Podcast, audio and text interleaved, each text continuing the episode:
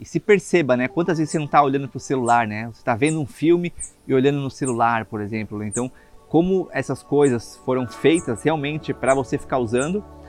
Então, minha primeira recomendação para mim, para você e para todos é não se culpe por isso, né? Por, por esse, essa dependência. Reconheça essa dependência, esse vício e pense em formas concretas que você pode trabalhar isso, se você quiser, claro.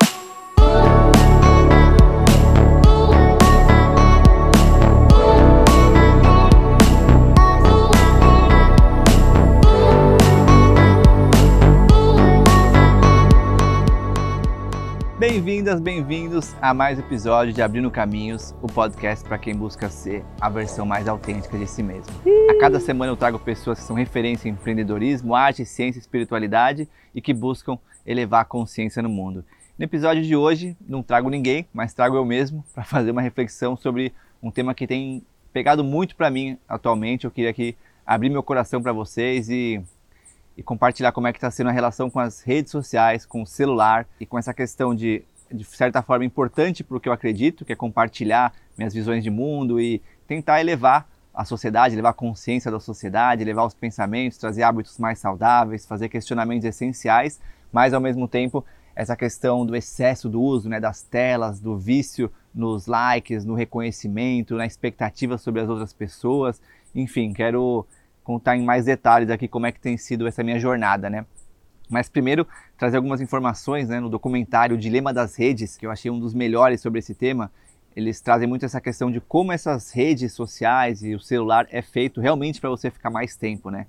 Então, hoje em dia, o competidor é, são as relações humanas, o sono, sua alimentação, né? E tudo a gente acaba fazendo com o celular, né? Come com o celular, vai no banheiro no, com o celular, olha celular logo de manhã, fica olhando o celular até a noite.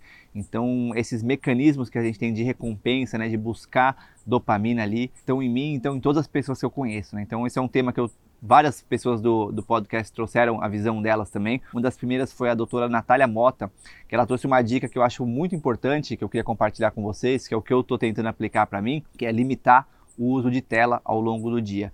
Então tem uma parte ali no seu celular que você consegue ver quantas horas você está ficando por dia. Então eu olhei essa semana, eu estava ficando 3 horas e meia na média. Então, 3 horas e meia que eu fico no celular e ele quebra ali quais aplicativos que eu estou usando por quanto tempo, né? Então, ter essa informação e olhar para isso, eu acho que é uma coisa essencial. Mesmo que você não vai fazer nada, mas só começar a ter essa informação de quanto tempo você passa, em quais aplicativos, e aí você começar a limitar o máximo de tempo que você fica por dia. Então, isso é o que eu estou tentando fazer e que no episódio a doutora Natália Mota deu uma recomendação sobre fazer. Ela trouxe muito essa questão de que esse não é o mundo real. Muitas vezes a gente acha que o mundo virtual é o mundo real. E na verdade ali as pessoas estão só mostrando uma faceta delas, né? Às vezes a gente está olhando ali, parece que a gente está triste, todo mundo está feliz, todo mundo está bem, todo mundo só mostra essa versão é, específica de si mesmo, né? E cada um de nós somos várias versões, né? Eu acho que falta muita autenticidade realmente na internet, nas redes sociais. Eu acho que acaba sendo muito uma questão de pessoas tentando se aparecer muitas vezes para vender alguma coisa, né? E é compreensível no capitalismo que a gente vive, mas muitas vezes confundindo as pessoas mais do que ajudando e criando desejos, né?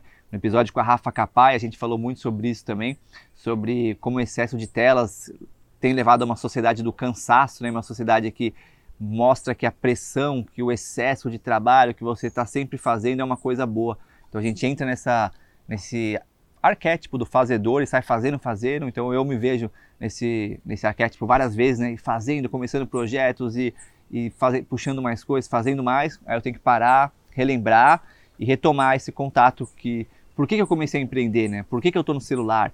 Para buscar essa liberdade, né? Para surfar mais, para dançar mais, né? Para estar tá mais na natureza. Cada um tem um, um motivo para trabalhar e estar tá no celular. Para conectar mais com as pessoas, o que é ótimo também. Então eu não quero é, jogar pedras aqui nas redes sociais e no celular, porque tem muitas coisas muito boas. Você pode trabalhar remotamente, você pode entrar em contato com pessoas que você não fala quase nunca, mas questionar sobre o excesso do uso e sobre como isso pode estar tá, é, alterando seu, seu ser mesmo, né? A sua psicologia, a forma como você vê o mundo, seus julgamentos, seus relacionamentos, suas expectativas. Então eu gosto de parar e ficar um tempo offline. Então é isso que eu vou fazer nas próximas semanas vou ficar offline. A gente vai continuar soltando alguns episódios aqui que a gente já, já gravou, mas eu gosto de ficar 100% offline para ter esse tempo de refletir, receber insights né, e sair um pouco desse aspecto do fazedor para um aspecto mais de escuta, né? Escutar, pensando num planejamento para o ano que vem, né? Quais são as pessoas, os projetos, os hobbies, uh, os hábitos. Por exemplo, eu quero muito fazer mais yoga, né? Que era uma coisa que eu fazia muito, agora estou fazendo menos.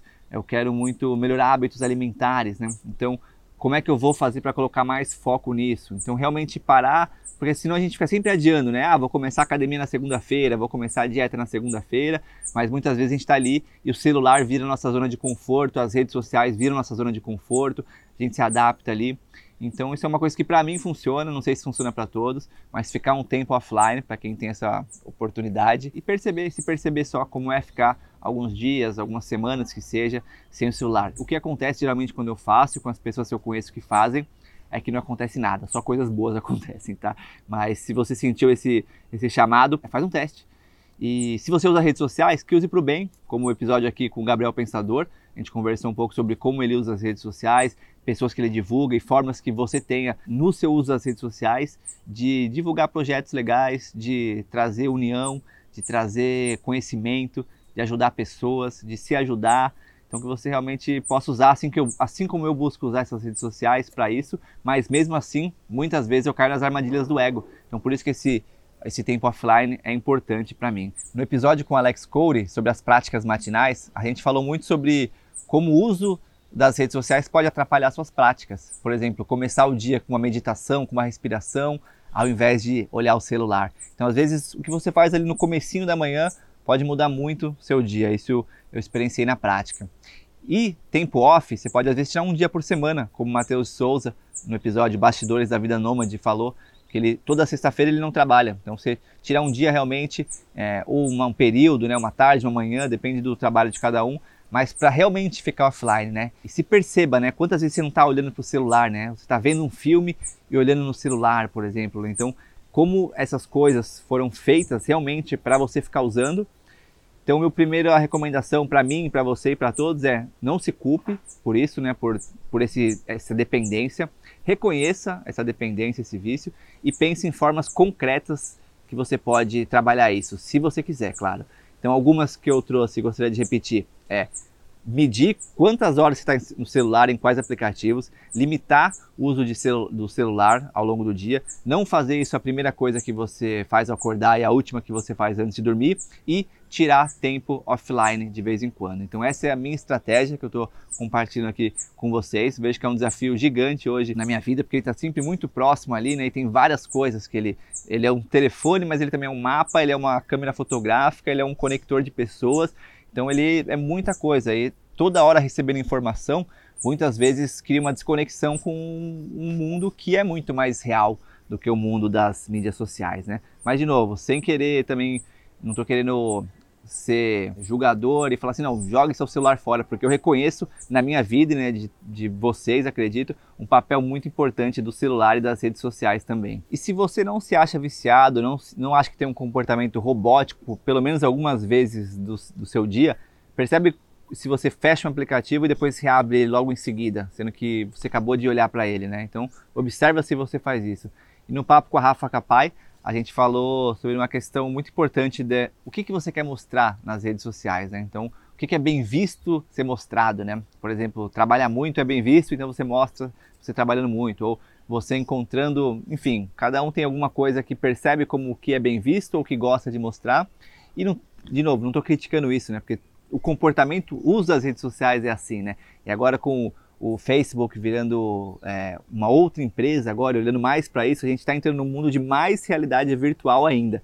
Então o convite é realmente não desconectar do mundo real, prestar atenção na exposição, né? o que, que você está expondo e por quê, se questionar o porquê que você está expondo, o que, que você está expondo e realmente você está levando uma coisa boa para o mundo, né? Você está levando uma coisa boa para quem está consumindo, você está querendo se mostrar, você está querendo vender alguma coisa, você está querendo agradar alguém, você está querendo receber medalhas, né, elogios, só se questiona e não se julgue assim também. Assim, ah, eu tenho esse desejo de ficar rico e famoso, por isso que eu estou usando as redes sociais. Não tem problema, não, tô, não digo que é um problema, digo que é importante você ter uma consciência real do porquê que você está usando aquilo. E aí você conseguir medir e usar de uma forma mais saudável, né? Eu, por exemplo, tinha muito medo antes de entrar nas redes sociais. Eu usava uns sete anos atrás, aí fiquei alguns anos sem usar, e voltei um ano e meio atrás, né? Então eu tinha muito medo de entrar nas redes sociais e voltar a ficar nesse, nesse loop infinito, né? Então essa estratégia de sair de vez em quando é o que tem me, me ajudado, né? Porque esse loop infinito é um chamado constante, né? Então isso é uma coisa que eu tinha medo e sempre tenho medo ao voltar para as redes sociais. Eu entendo muito quem não está nas redes sociais, tenho muitos amigos que não estão, porque falam justamente isso, né? É uma coisa viciante, efêmera, rápida, não é uma coisa tão profunda, tão real. Então, tenho alguns amigos e várias pessoas que eu admiro que não estão nas redes sociais e eu consigo entender por que elas não estão. Então, quem está, eu acredito que é importante se perguntar por que, que eu estou, né? O que, que eu estou levando, que mensagem que eu estou levando, o que, que eu estou expondo aqui, né? E algumas coisas que eu aprendi de bom usando as redes sociais são as conexões. Então, fiz conexões incríveis por aqui, pelo podcast, pelo Instagram, que eu não teria feito se eu não tivesse é, conectado aqui.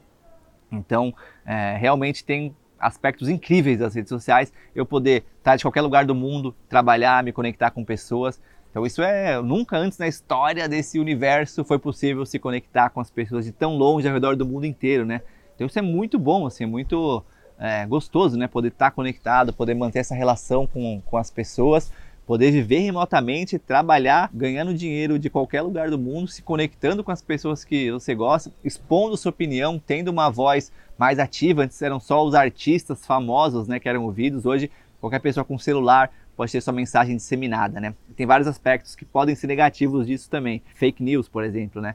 Mas as possibilidades que a internet criou e que as redes sociais amplificaram de alguma maneira, não dá para negar o aspecto positivo que elas tiveram. Então, clima de final de ano, eu acho que é essencial repensar o ano. É uma data, né, como todas as outras datas de alguma maneira, mas é uma data especial de alguma maneira, porque todos meio que param para fazer essa análise, né? Então eu gosto de parar também, por mais clichê que seja, final do ano e deixar um tempo livre para reavaliar como é que foi o ano e para pensar no ano seguinte, né? Inclusive na semana que vem o episódio vai ser sobre isso, então não vou, não quero dar spoiler, mas está Tá muito incrível para quem quer refletir aí sobre como é que foi o ano e pensar no que vem.